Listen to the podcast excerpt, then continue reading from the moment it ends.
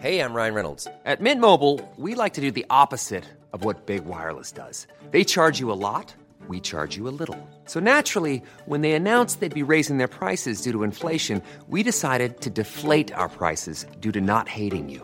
That's right. We're cutting the price of Mint Unlimited from $30 a month to just $15 a month. Give it a try at mintmobile.com slash switch. $45 upfront for three months plus taxes and fees. Promo rate for new customers for limited time. Unlimited more than 40 gigabytes per month. Slows. Full terms at mintmobile.com. Escuchas. Escuchas. Escuchas un podcast de Dixo. Escuchas Bien Comer con Fernanda Alvarado.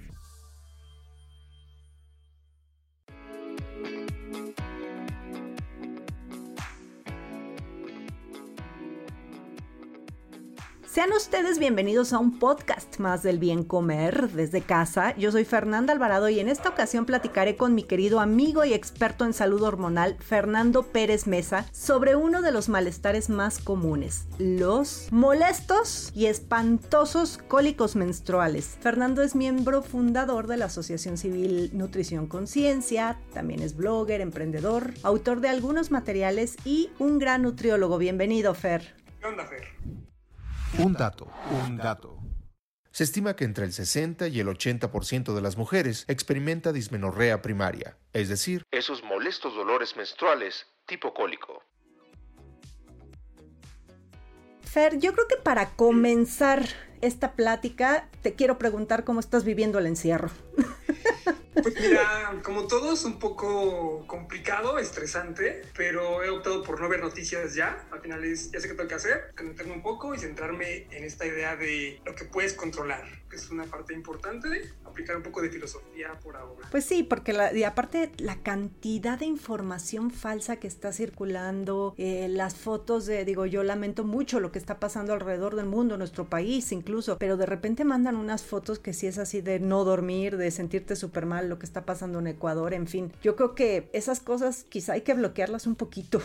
Yo soy fan de esa parte, creo que ahorita estamos con muchísima información y la mente la guarda y finalmente buscamos también, no sé, limpiar un poquito, hacer un detox también. Sí, exactamente, un detox y también como de redes sociales, aunque como dice Sol, decir eso es escupirnos para arriba porque nosotros trabajamos en redes sociales, pero a veces sí, dar un descansito. Y pues ya entrados en el tema, Fer, yo creo que la primera pregunta es, ¿por qué dan los cólicos? O sea, ¿por qué las mujeres sentimos esos dolores espantosos? Pues mira, un punto principal que me gustaría tocar de una vez, ¿no? Diferenciar lo que son los malestares previos a la menstruación, que justamente tenemos ya un podcast sobre ese síndrome premenstrual, justamente, y lo que son ya propiamente los cólicos que las mujeres viven, pues ya desde el día uno de su sangrado.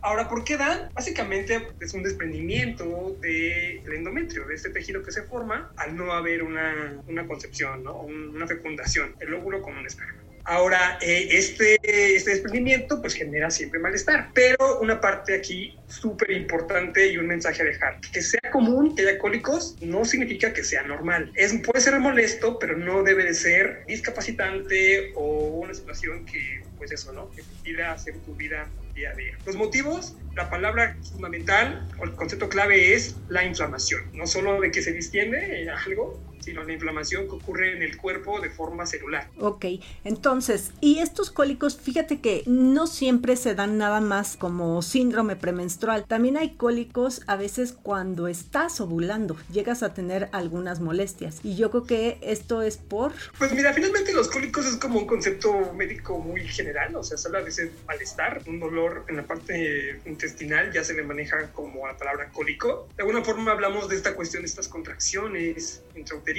que pueden estar ocurriendo con base justamente en eso, o en función del desprendimiento de esta formación celular que hubo en, en, el útero. Pero bueno, concretamente está este hecho, ¿no? Hay quienes pueden vivirlo 3, 4 días, 5 días, o tal cual eh, desde la semana premenstrual hasta el último día de sangrado, hay estas molestias. Y a lo que sería bueno revisar es, ok, sí es inflamación, pero ¿qué puedo hacer? ¿no? Ahora, esto es importante porque eh, lo he comentado en otros podcasts, el tema del estrés, que es algo que nos afecta muchísimo y ahorita pues somos eso, ¿no? Estrés andando. y seguramente muchas mujeres notarán que su ciclo se va a estar moviendo o alargando, retrasando, con más cólicos, un buen de factores que están ocurriendo actualmente. Ahorita, con este encierro. Claro, claro, finalmente hay un dato bien interesante que hay una relación entre niveles bajos de vitamina D en sangre y cólicos muy fuertes. ¿Qué pasa ahorita? ¿Qué estamos haciendo? Encerrados. Nos da el sol apenas por la ventana tal cual. O sea, si de por sí es muy común que tengamos deficiencia de vitamina D, ahorita se va a aumentar muchísimo esta parte. Entonces, el primer consejo que, les sugeriría a todas las chicas que nos escuchan es busquen el sol de forma eh, relevante. en su ventana o si pueden subir a la azotea, tomar el sol un ratito, viene súper bien. Ahora, seguramente aquí muchos dermatólogos digan, no, ¿cómo crees? El sol, si da cáncer y demás. Es todo un tema, pero de momento aquí el hecho es de buscar tomar el sol ligero, hacerlo progresivo pero el punto es buscar tener buenos niveles de vitamina D, porque otra vez, esta relación de tenerla baja en sangre y los cólicos está muy marcada. Oye, ¿y se vale la suplementación de vitamina D? Hay muchos tipos, ¿no? porque te venden distintos. Eh, justamente ha habido estos estudios donde manejan dosis elevadas, inclusive, algo de dosis de 20.000 unidades, cuando lo común se manejan son 500, 2000 y puede ser válido. Ahora, también ahorita ha habido un contexto de que hubo desabasto también de vitamina D en farmacia. Porque como está esta relación también entre que infecciones respiratorias y vitamina D, se corrió el rumor y también yo he visto que ya casi no hay en, en farmacias. Entonces, si pueden conseguirla, no es mala opción. Y lo ideal, lo ideal es el sol siempre. Lo ideal es el sol y hay algunos alimentos, ¿no? Que digo, en mini, o sea, es mínimo los alimentos, pero pues quizá tenemos la leche, un poquito en el huevo, la sardina.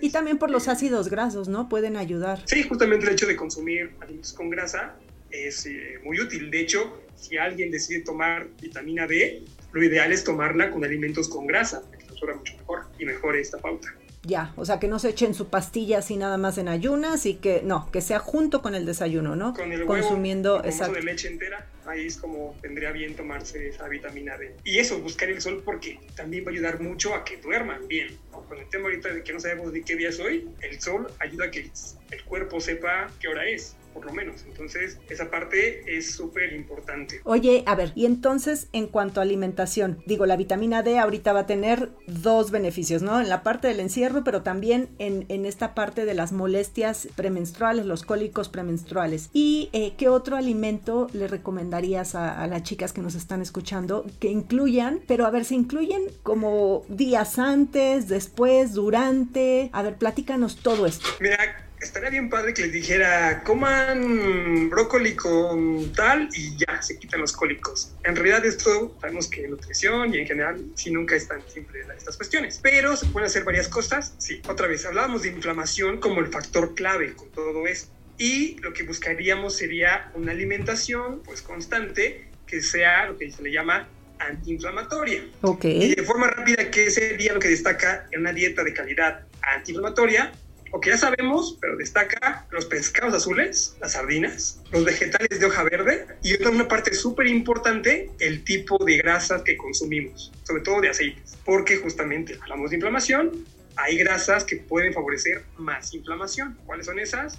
Los famosos omega 6 en gran cantidad y poco omega 3. De forma súper simple, cocinar con aceites vegetales de soya, maíz y demás no es tan buena idea. Y priorizar aceites pues alternativos como de oliva, aguacate que comentábamos, eh, manteca inclusive tiene cierto lugar en... Este manteca de cerdo. Manteca de cerdo por ser justamente una fuente de grasa que no es cargada de omega 6. Ya. Ahí va un poco el tema de por qué se pueden incluir esas partes. Entonces, si hubiera que elegir eh, o dar un consejo, sería uno, cambia tu aceite. O sea, si estás cocinando con maíz, mejor a la plancha. Si no quieres, si no se puede comprar ahorita algo diferente, pero sería buena idea cambiar tu aceite por otras versiones, ¿no? A este nivel inclusive. Ya, fíjate que yo ahora encontré en, eh, yo hace ya tiempo que no, que no compro ni de girasol ni de cánola ni, de nada de eso, ¿no? Mucho tiempo y tú lo sabes, Fer, cómo nos han traído de arriba para abajo en estos temas de nutrición, que si la que es bueno uno, que si el otro, que olvídate de la manteca. Bueno, o sea, e, e, en la Universidad de las Grasas que estaban prohibidas y que te decían que no podías este, incluir jamás, pero ni olerla, era la manteca de cerdo, por ejemplo, ¿no? Y como que en muchas situaciones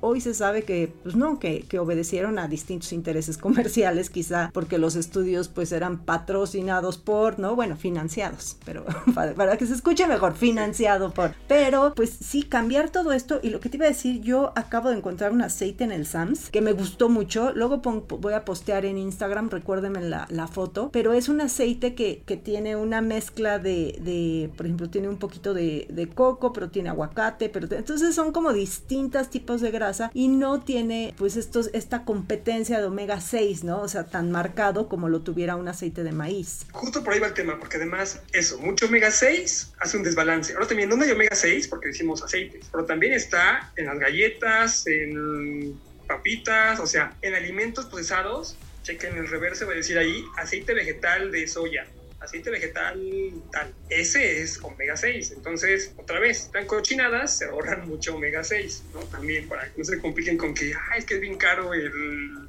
aguacate. Sí, es un poco más caro. Tenemos opciones como la manteca que decimos, pero otra vez, o sea, el tema es reducir la fuente externa de omega 6. Claro, y también, digo, yo siempre lo he dicho, ¿no? Cuando dices, es que está muy caro el aguacate, pero no se quejan de lo caro que compraron su tequila o su vodka o, u otros superalimentos que, bueno, a lo que le llaman superfoods, este, carísimos y, y, y al pobre aguacatito, como es un fruto, este, de por acá, pues, y lo vemos costoso, pues decimos que está muy caro. Ahora sí es caro, pero pues son más caras las medicinas, ¿no? No, y también yo lo veía, este tema de la famosa ley seca que había y no había, y la gente sale corriendo por sus cinco paquetes de, cerveza, ¿no? Digo, no se juzga, pero el tema es de que dinero se puede buscar. ¿no? Para buscar una opción más saludable. Ahora, ese es un punto importante del tema de buscar una dieta antiinflamatoria. Destaca el pescado, la que tal es hoja verde y el tipo de grasa que consumimos son como los tres puntos que más ahí estarían sumando. Oye, Fer, ¿y alguna alternativa a todos estos eh, medicamentos que, que, se venden justamente para este tipo de cólicos? Mira, ¿qué es lo común, no? Una mujer, tercera de sangrado, muchos cólicos y es de, me tomo una pastilla. Ibuprofeno, ajá, sí, sí.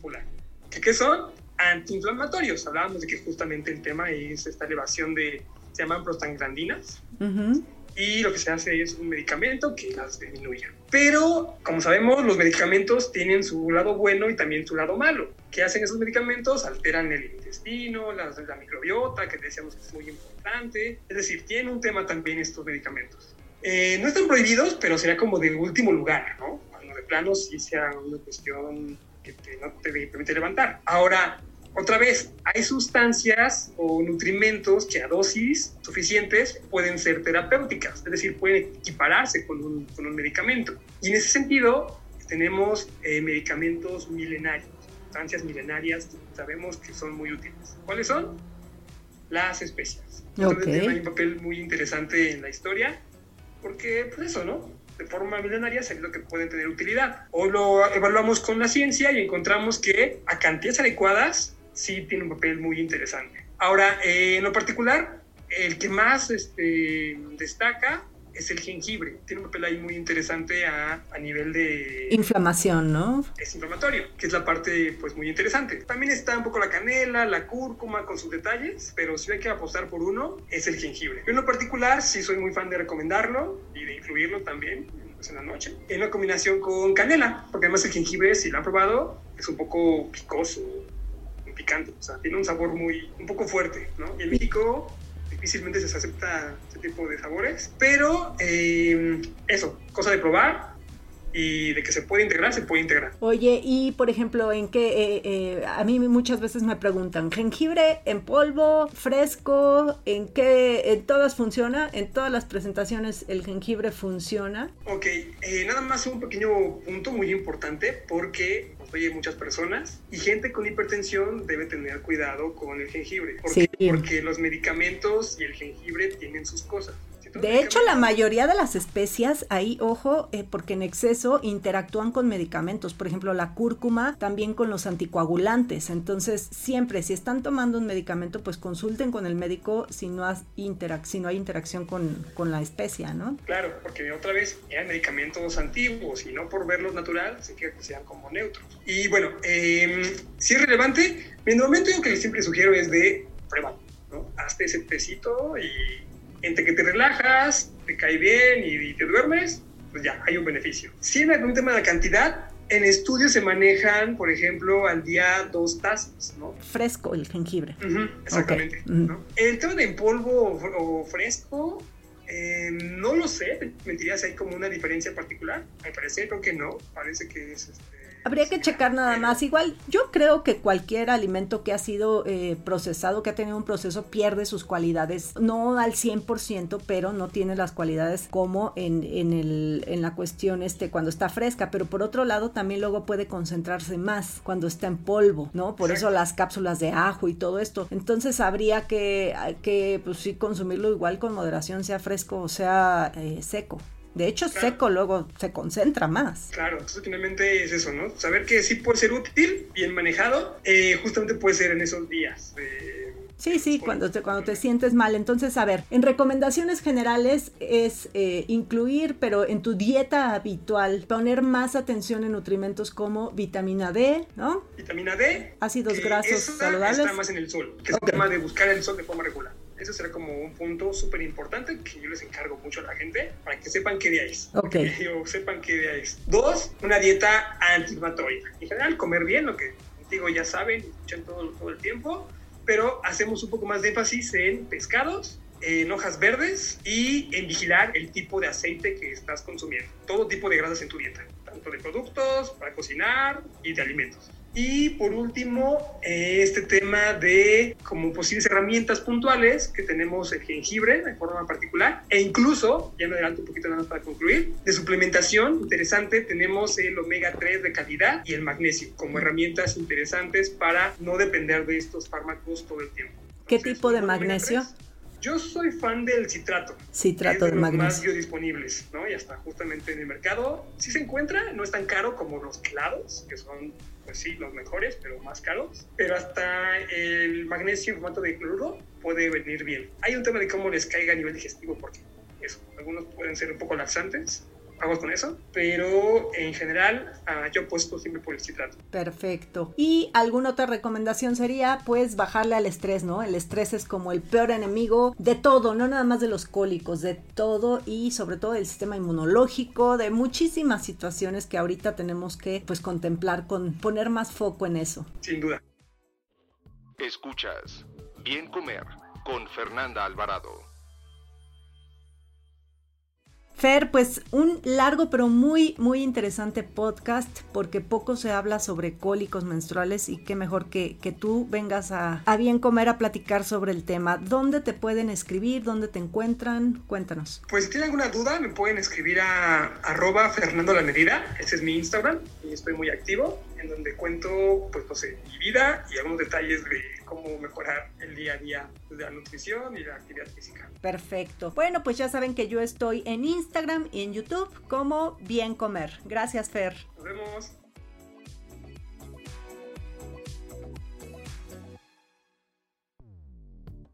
Dixo presentó Bien Comer con Fernanda Alvarado.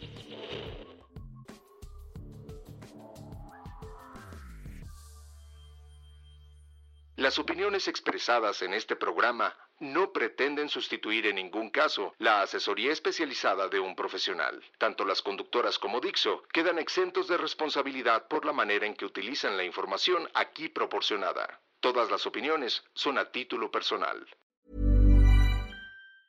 Ever catch yourself eating the same flavorless dinner three days in a row? Dreaming of something better? Well, HelloFresh is your guilt-free dream come true, baby. It's me, Kiki Palmer. Let's wake up those taste buds with hot, juicy pecan crusted chicken or garlic butter shrimp scampi. Mm. Hello Fresh. Stop dreaming of all the delicious possibilities and dig in at HelloFresh.com. Let's get this dinner party started.